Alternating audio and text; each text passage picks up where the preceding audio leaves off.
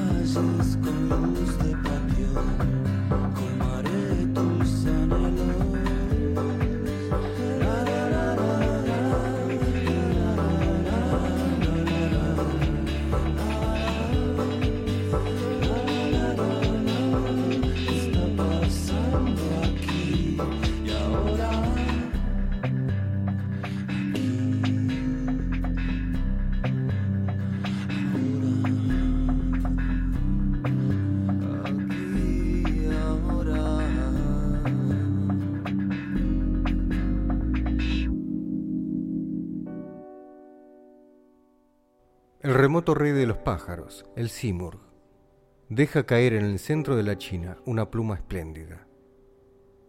Los pájaros resuelven buscarlo, hartos de su antigua anarquía.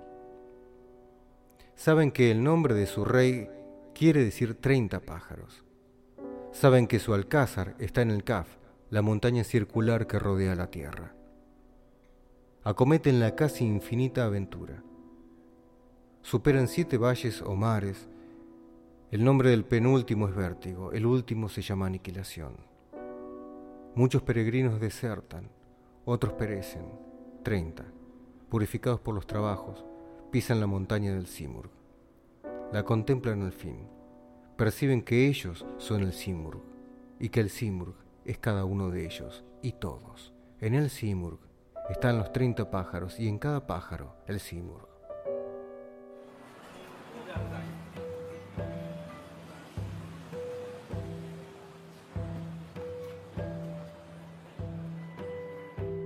¿Dónde está tu pájaro, plumita? Dime dónde está tu pájaro,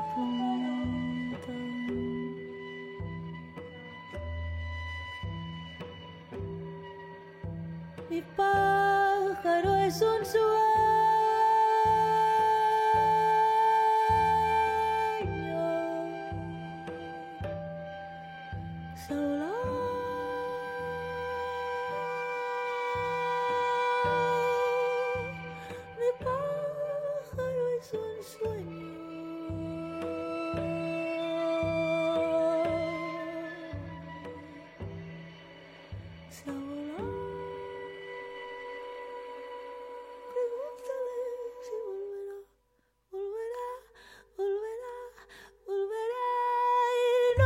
es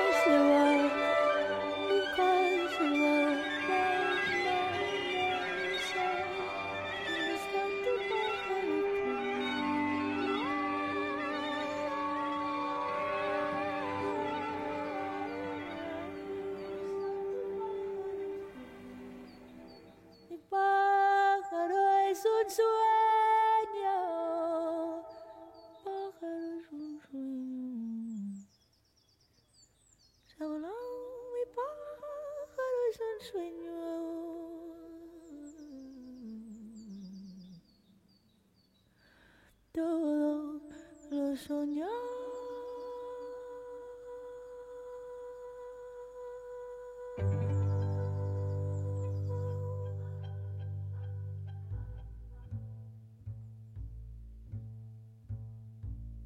Lo que escuchamos hace un momento era una breve sinopsis del coloquio de los pájaros, el Mantik Altair, del poeta persa Farid al-Din Primero, la sinopsis que acabamos de leer está extraída del libro eh, de Jorge Luis Borges, Nueve ensayos dantescos, en particular del capítulo El Sigurd y, y el Águila.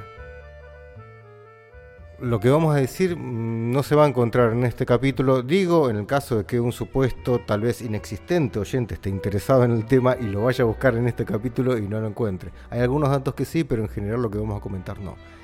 Básicamente ese capítulo trata, es, bueno, el título mismo, Nueve ensayos dantescos, hace referencia a Dante Alighieri y trata sobre la principal de las obras de Dante, la Divina Comedia. Hace una comparación entre este ave múltiple, el Sigurd, y, una que figura en el, canto del, eh, del cielo de Júpiter, cuando Dante y Beatriz llegan al cielo de Júpiter y se encuentran con un águila que también está conformado por otras aves. Pero después de hacer una breve explicación de los dos y de las circunstancias en las que eh, se encuentran en los dos textos, eh, termina en la conclusión de que en realidad ambos símbolos, ambos elementos son bastante distintos y pertenecen a naturalezas muy distintas.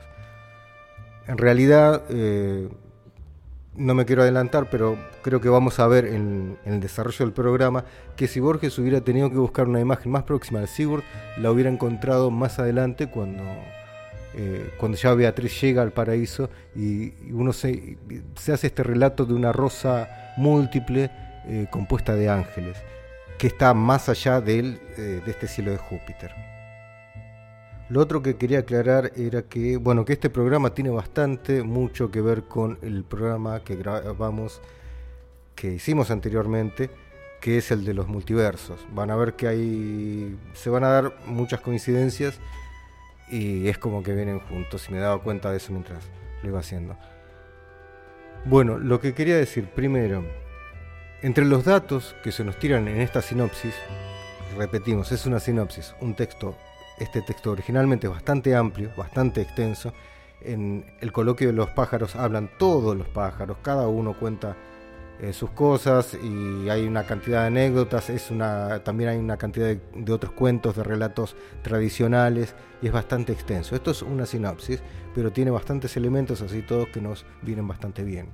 Se nos dice en primer lugar que los pájaros saben dónde es que habita este rey de los pájaros, el Sigurd que habita en la montaña sagrada del Kaf, que es la montaña que rodea el mundo. En la mayoría de los textos, por no decir en todos, pero por lo general en los textos tradicionales, en los textos antiguos, cuando se hace referencia, se nombra alguna montaña, en especial si es una montaña sagrada, se está hablando de un cierto estado de conciencia. Este texto y este poeta forman parte de la tradición sufi. Ya hemos citado otros textos del sufismo y, creo que esta aclaración, cada vez que lo hicimos, cada vez que leímos algo de material del sufismo, la, hicimos esta aclaración. Que tiene varias capas de lectura distintas, ¿sí? varias capas de interpretación. Eh, algunos, eh, algunas circunstancias son históricas, algunas forman parte de la realidad, por ejemplo, que existe una montaña que tiene ese nombre, eh, de la realidad cotidiana, quiero decir, pero también tienen otras capas de lectura. Cuando en un texto se nos habla, en un texto de esto se nos habla de una montaña sagrada en particular y cuando se nos eh, hace este agregado que es la montaña que rodea el mundo, se nos habla de un estado, de un plano superior y de un plano superior de conciencia. Esto eh, no es que hace referencia solamente a que se accede a ello y que se tienen ideas más claras o se piensa más claramente, sino que realmente se está hablando de una situación distinta y hasta un poco o realmente de, una geografía distinta. Por esto es que decía que tiene tanto que ver con el anterior programa y por algunas cosas que, que testimonia Philip Dick. En particular eso de que el paraíso es como el lugar en el que uno, en el que estamos, pero mucho mejor. Bueno, cuando se hace aclaración de esto, se quiere decir que para llegar hasta ese lugar, las aves, las aves que arrancan siendo unas 30.000 y terminan siendo 30 solamente.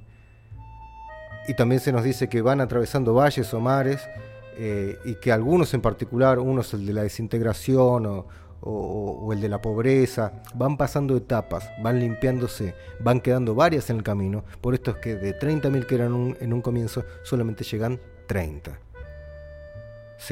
Es por esto también un relato iniciático, en el cual se cuenta cómo llegan hasta ese lugar, hasta ese estado de conciencia, hasta ese plano elevado.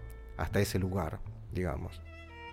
También cuando se habla de una montaña, se, eh, se, quiere hacer mención justamente de que no solamente esa montaña existe y que se va ahí, se peregrina, se ritualiza ahí, como en muchas otras, en muchas, en todas partes del mundo.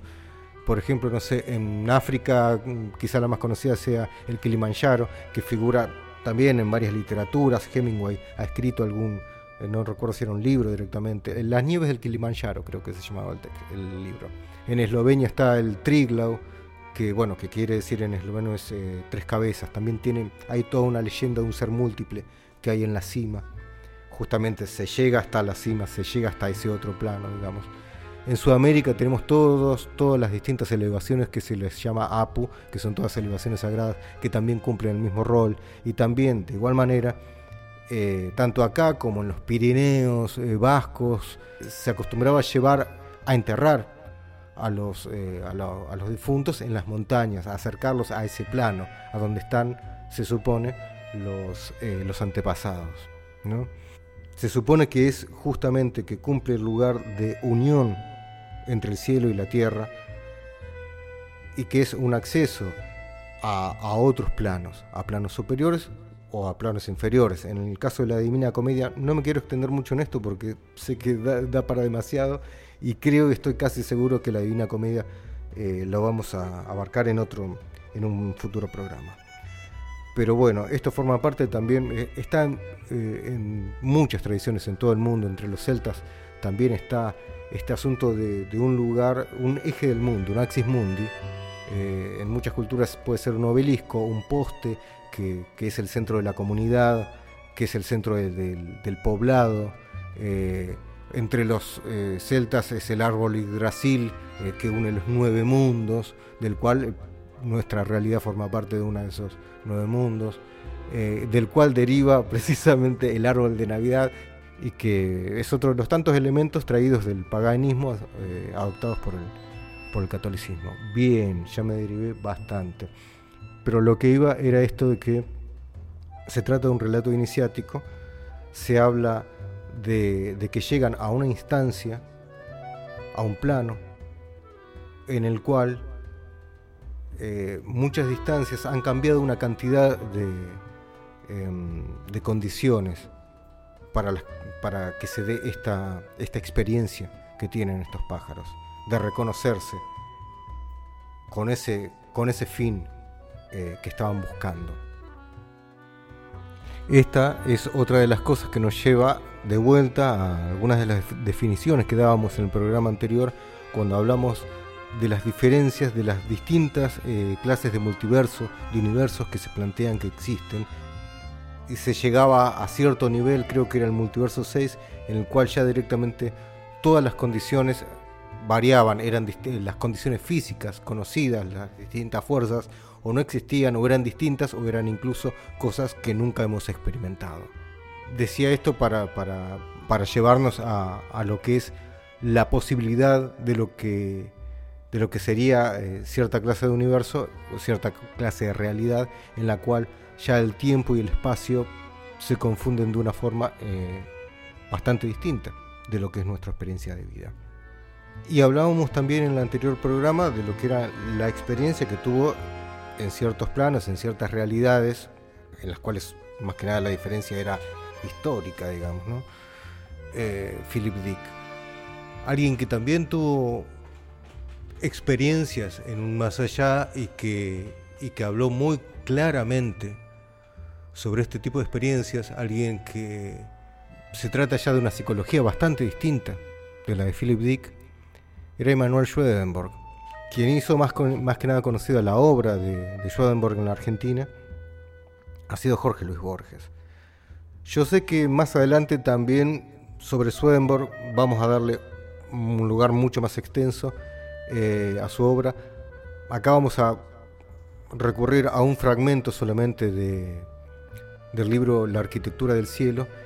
Y para biografiarlo, precisamente, qué mejor que recurrir a, Borges para biografiar lo que sería más que nada la parte más convencional de su vida, que así todo no es muy convencional que digamos, pero aclaremos que Swedenborg empieza a tener sus experiencias a partir de los 54 años.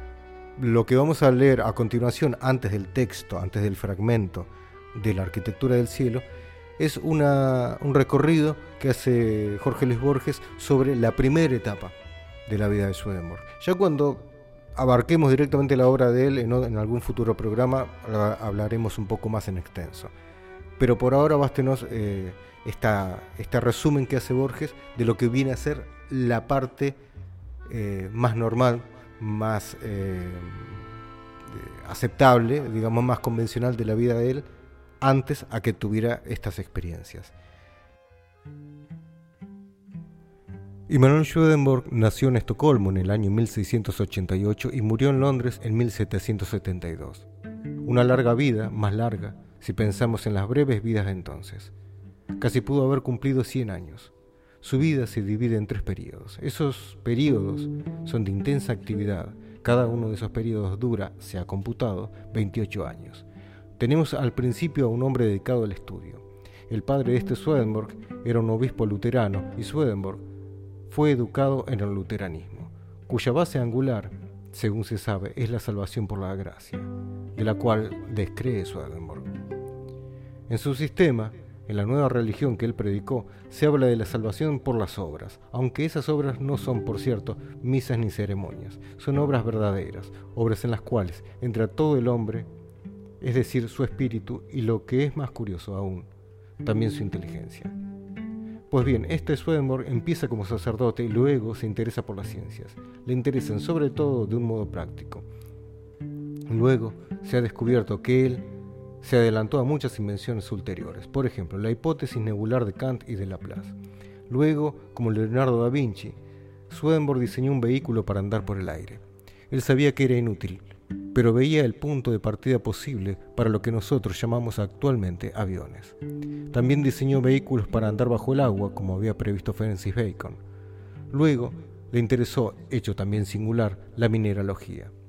Fue asesor de negocios de minas en Estocolmo. Le interesó también la anatomía y como a Descartes, le interesó el lugar preciso donde el espíritu se comunica con el cuerpo. Emerson dice, lamento decir que nos ha dejado 50 volúmenes, 50 volúmenes de los cuales 25, por lo menos, están dedicados a la ciencia, a la matemática, a la astronomía.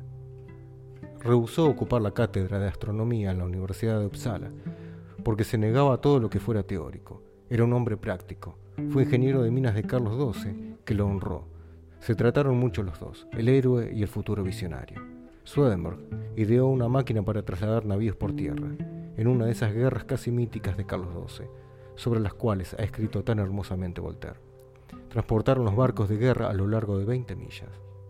Más tarde se trasladó a Londres, donde estudió las artes del carpintero, del ebanista, del tipógrafo, del fabricante de instrumentos, también dibujó mapas para los globos terráqueos, es decir, que fue un hombre eminentemente práctico.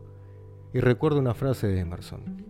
Dice que ningún hombre llevó una vida más real que Swedenborg. Es necesario que sepamos esto, que unamos toda esa obra científica y práctica de él. Fue un político, además, fue senador del reino. A los 55 años ya había publicado unos 25 volúmenes sobre mineralogía, anatomía y geometría. El espacio en el cielo. Si bien todo en el cielo aparece con el mismo aspecto que las cosas del mundo, es decir, delimitado y definido por los conceptos de espacio y de lugar, para los ángeles estos conceptos no tienen significado alguno. Puesto que esto parecerá paradójico, procederé a explicar más detenidamente este argumento, que tiene una gran importancia. Todos los traslados en el mundo espiritual ocurren mediante los cambios de estado interior, por lo que cabe deducir que los traslados son cambios de estado. De esta manera yo mismo fui conducido por el Señor a los cielos y recorrí diferentes sitios, pero esto ocurrió como espíritu, mientras que el cuerpo permanecía inmóvil en el mismo lugar. Del mismo modo se mueven los ángeles, para quienes no existen distancia ni espacio, solo estados y cambios de estado. Considerando que los traslados ocurren de esta manera, resulta evidente que los acercamientos son semejanzas del estado interior y los alejamientos diferencias. De allí se concluye que aquellos que están en un estado similar son vecinos y aquellos que están en estados diferentes se alejan entre sí. Los espacios en el cielo no son otra cosa que estados externos que se corresponden con los estados internos y por esta razón los cielos son diferentes entre sí. De la misma manera que las sociedades de cada cielo y los ángeles de cada sociedad. De aquí cabe deducir que el infierno está totalmente separado de los cielos, ya que se encuentra en un estado opuesto. Por esta misma razón, en el mundo espiritual, alguien puede encontrarse junto a otro si lo desea intensamente. En efecto, lo visualiza mediante su pensamiento y lo conduce a su propio estado. En el caso contrario, la aversión hace que dicho individuo se mantenga alejado de uno. Como todas las aversiones provienen de la diferencia de los afectos y los pensamientos, muchos de los que se encuentran en el mismo lugar resultan visibles los unos para los otros y dejan de verse desde el mismo momento en que incuban sentimientos opuestos. Cuando un ángel va de un lugar a otro, tanto dentro de su ciudad como por los jardines, los patios o incluso fuera de su sociedad, llega más o menos rápido al lugar, según la fuerza de su pensamiento. El camino, siendo el mismo, se acorta o se alarga según la fuerza de este pensamiento. Esto es algo que he visto a menudo y que me ha sorprendido enormemente. Resulta pues evidente que la distancia y en consecuencia el espacio dependen por completo de los estados interiores de los ángeles, Así las cosas. En su mente no puede entrar el concepto y la idea de espacio como lo entendemos nosotros, si bien entre ellos existen las distancias tal como ocurre en el mundo. Esto puede ser entendido mejor si reflexionamos acerca de los pensamientos del hombre, que no tienen extensión, por cuanto las cosas que el hombre piensa con suficiente intensidad aparecen ante sí como si estuvieran presentes. Con mayor razón, ocurre lo mismo entre los ángeles pues para ellos visión, pensamiento y afectos son una misma cosa, y los objetos cercanos o lejanos aparecen y varían según sus propios estados interiores. Mm-hmm.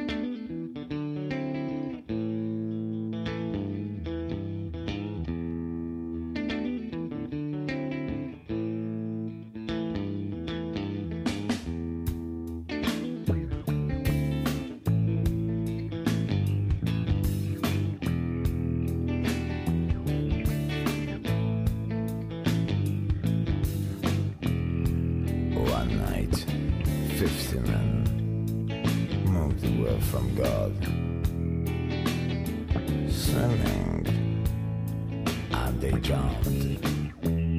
But in the morning, the abandoned god dipped his finger into the sea, took away 50 souls, and pointed toes at their empty.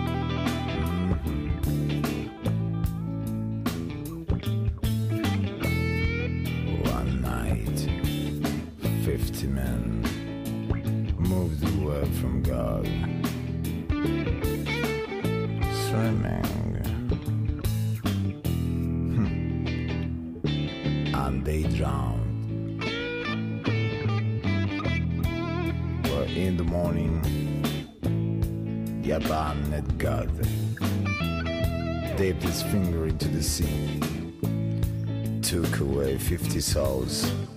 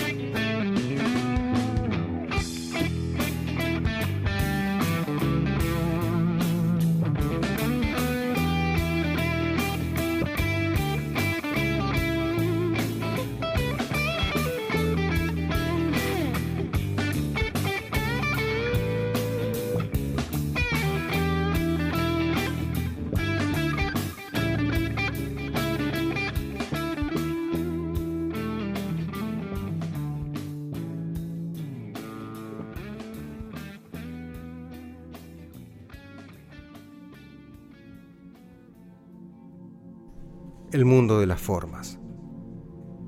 En este mundo inteligible, todo es transparente. En él, ninguna sombra limita la vista. Allí todas las esencias se ven y se penetran unas a otras en la más íntima profundidad de la naturaleza. La luz encuentra luz por todas partes.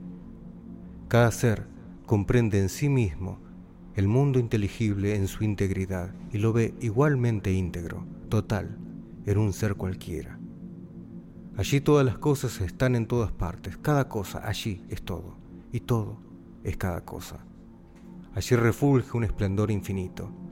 Toda cosa es allí grande, pues hasta lo pequeño es grande allí. Ese mundo tiene su sol y sus estrellas, cada estrella es el sol y todas las estrellas. Cada una, al mismo tiempo que brilla con fulgor propio, refleja la luz de las demás. Allí reina un movimiento puro, porque lo que produce el movimiento, como no es extraño a él, no lo turba. El reposo allí es perfecto, porque ningún principio de agitación se mezcla en él. Lo bello es completamente bello, porque no reside en lo que no es bello, es decir, en la materia.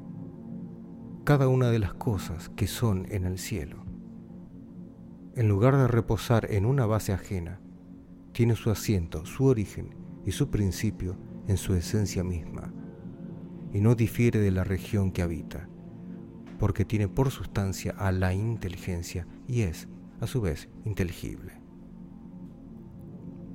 Para concebir todo esto, imaginémonos que este cielo visible es una pura luz que engendra todos los astros. Aquí abajo una parte, sin duda, no podría nacer de otra. Cada parte tiene su existencia individual. En el mundo inteligible, por el contrario, cada parte nace del todo. Es a la vez cada parte y el todo. Allí donde aparece la parte, el todo se revela. El linceo de la fábula, cuya mirada pasaba de claro las mismas entrañas de la tierra, no es sino símbolo de la vida celeste. Allí, el ojo contempla sin fatiga, y el deseo de contemplar es insaciable, porque no supone un vacío que haya que colmar, una necesidad cuya satisfacción lleve aparejado disgusto. En el mundo inteligible, los seres no difieren unos de otros, de suerte que lo que pertenezca a uno no convenga a otro. Allí, por lo demás, todos son indestructibles. Si son insaciables en la contemplación, es en el sentido de que la saciedad no les mueve a desdeñar aquello que les ahita. Cuanto más ve cada uno de ellos, ve mejor. Al verse a sí mismo infinito, así como a los objetos que se ofrecen a sus miradas, cada cual sigue su naturaleza. Allá arriba la vida, como pura que es, no es un trabajo. ¿Cómo puede ofrecer fatiga alguna a la mejor vida? Esa vida es la sapiencia, sapiencia que, como quiera que es eterna, no se adquiere por medio de razonamiento y, como perfectamente completa, no exige ninguna búsqueda. En la sapiencia primera, que de ninguna otra se deriva, que es esencia, que no es una cualidad adventicia de la inteligencia. Así, no hay ninguna que le sea superior. En el mundo inteligible, la ciencia absoluta acompaña a la inteligencia, porque aparece con ella. Del mismo modo que la justicia se nos muestra entronizada a la par de Júpiter. Todas las esencias son en el mundo inteligible, como otras tantas estatuas visibles por sí mismas, y cuyo espectáculo depara a los espectadores una felicidad inefable. Protino, Eneadas. Libro quinto, siglo III. Bien, lo que acabamos de escuchar es un fragmento del libro quinto de las Eneadas de Plotino. Las Eneadas son seis libros divididos en nueve tratados, en nueve capítulos se podría decir. En total son 54 tratados, compilados por uno de sus alumnos, Porfirio, un gran difusor de historia, porque la verdad que eh, las Eneadas, junto con, la obra de Platón, es de los testimonios más importantes de, la antigüedad.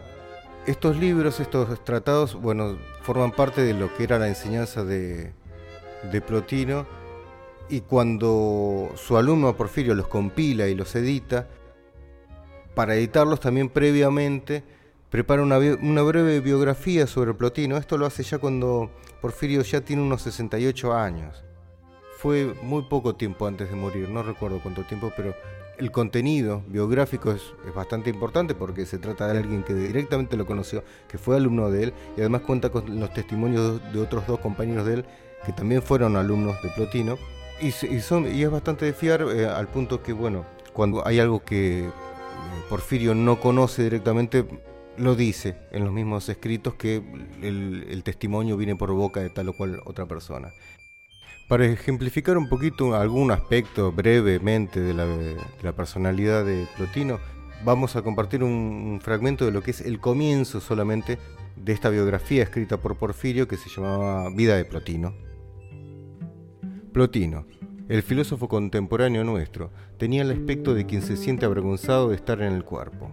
Como resultado de tal actitud no soportaba hablar ni de su raza, ni de sus progenitores, ni de su patria y hasta tal punto tenía por indigno aguantar a un pintor o a un escultor que, pidiéndole a Amelio permiso para que se le hiciera un retrato, le respondió, es que no basta con sobrellevar la imagen con la que la naturaleza nos tiene envueltos, sino que pretendes que encima yo mismo acceda a alegar una más duradera imagen de una imagen, como si fuera una obra digna de contemplación. Por eso, ante esta prohibición y ante su negativa por ese motivo a posar, Amelio, que tenía amistad con Carterio, el mejor de los pintores de entonces, hizo que éste entrara y acudiera a las clases de Plotino, pues estaba permitido asistir a sus clases al que lo desease, y le acostumbró a que, a fuerza de observarlo, captara mentalmente sus rasgos más y más fijamente, mediante una atención prolongada. Luego, una vez que Carterio hubo diseñado el retrato copiándolo de la imagen que tenía archivada en su memoria, y Amelio le ayudó a retocar el diseño para mejorar el parecido, el talento de Carterio consiguió que se le hiciera un retrato fidelísimo, con desconocimiento de Plotino. Plotino viene a nacer entre el 203 y 205 en Egipto, cuando Egipto era todavía una provincia del Imperio Romano, y es el fundador del neoplatonismo. Dentro de lo que puede ser la, la idea principal que se plasma a lo largo de estos libros, eh, se tendría que hablar de lo que es el emanatismo. Y esto es un punto más en el que este programa se relaciona bastante con el anterior. En el emanatismo se plantea el surgimiento del universo a través, a partir de un principio que se le dice el uno, el origen, del que luego hay una serie de, de emanaciones esta serie de emanaciones, eh, llamadas hipóstasis, que en realidad en las Eneadas no figuran así, sino que es Porfirio, quien las categoriza de esta forma, eh, hacen recordar de alguna manera una de las teorías que se mantienen al día de hoy de, creación del universo, aunque esta idea originalmente pareciera estar bastante emparentada con lo que puede hacer el creacionismo, en realidad se la considera dentro del terreno de la filosofía, no de la teología o de la religión pero las diferencias que hay son tan leves en un punto que parecieran variar solamente por el ámbito distinto en el que se plantea el tema. Y cuando uno ya va al tema de lo que son las teorías dentro de la física misma, de, formación del universo, cuando se va de lo que es el emanatismo a ese otro ámbito, también como que las modificaciones que hay empiezan a ser en realidad adaptaciones a ese nuevo medio. Quería hacer una aclaración respecto de lo que son estos textos que la mayor parte del material al cual hemos recurrido en este programa ha sido a través de Borges. Tanto el pequeño relato del Sigurd que está en eh, Nueve ensayos dantescos, la breve biografía sobre Swedenborg, también parte de Borges, y estos fragmentos de, de Plotino, el primero no, pero el segundo sí, que lo hemos extraído de, precisamente de, Historia de la Eternidad. Y algo, una corrección que se hace a sí mismo Borges, una corrección que hace en el prólogo del libro Borges, era de cómo había incurrido en el error de confundir a, los, a las formas, a las ideas de esta eternidad, de este, de, este plano que plantea Plotino, cómo lo había podido confundir con, imágenes, con formas eh, quietas y frías en un museo y que no se había dado cuenta realmente de, cierta capacidad de movimiento que hay. Esa corrección que, intenta hacer Borges, en real, eh, la equivocación de la que parte, en realidad, cuando uno ve el texto y en la que se fundamenta, es en cierta definición que no recuerdo en este momento eh, por parte de quién era esto de que cuando se quería comprender al tiempo se tenía que pensar que el tiempo era la imagen móvil de la eternidad. Sí, es, suena bastante difícil de comprender, pero para tener una cierta aproximación a lo que envuelve y está dentro de esa frase, pongamos por ejemplo lo que pasa en los sueños. En los sueños uno generalmente no ve venir una persona caminando desde la esquina y aproximarse hasta llegar a uno, paso por paso. Eso ocurre en la vida real. En los sueños uno avanza por elipsis directamente. Uno puede ver la persona en la esquina e inmediatamente frente a uno. Uno no ve el transcurrir en el tiempo de eso, a no ser que el sueño, o mejor dicho, el soñante, lo necesite. Eh, esto quiere decir que tenga un significado ese acercamiento, que tenga un peso dramático, que sea una información relevante para el soñante. Si no es así, directamente se va saltando de elipsis en elipsis hasta llegar a, a, conformar la información que realmente tiene importancia para el soñante. Con esto quiero dar un ejemplo de cómo muchas veces algo ocurre sin que se vea el transcurrir del tiempo. Que, según lo dicho, el tiempo es el propio de la experiencia vital del ser humano, pero que no es algo que se pueda compartir o que exista de la misma forma en otros planos dimensionales. Por eso cuando se hace esta definición de que el tiempo es la imagen móvil de la eternidad, lo que se quiere hacer es poner en palabras, con nuestras herramientas, este tipo de experiencia. Y no estoy diciendo que directamente la experiencia del sueño eh, sea la eternidad. Estoy explicando una forma, de una forma aproximativa lo que puede ser sensorialmente una aproximación a ese tipo de experiencia. Y lo que viene a continuación es otro fragmento más de las Eneadas de Plotino. Que los hombres, a quienes maravilla este mundo, su capacidad, su hermosura, el orden de su movimiento continuo, los dioses manifiestos o invisibles que lo recorren, los demonios, los árboles y animales, eleven el pensamiento a esa realidad, de la que todo es la copia. Verán ahí las formas inteligibles, no con prestada eternidad, sino eternas, y verán también a su capitán, la inteligencia pura y la sabiduría inalcanzable, y la edad genuina de Cronos, cuyo nombre es la plenitud. Todas las cosas inmortales están en él. Cada intelecto, cada dios y cada alma. Todos los lugares le son presentes. ¿A dónde irá? Está en la dicha. ¿A qué probar mudanza y vicisitud? No careció al principio de ese estado y lo ganó después. En una sola eternidad, las cosas son suyas. Esa eternidad que el tiempo remeda al girar en torno del alma. Siempre desertor de un pasado, siempre codicioso de un porvenir.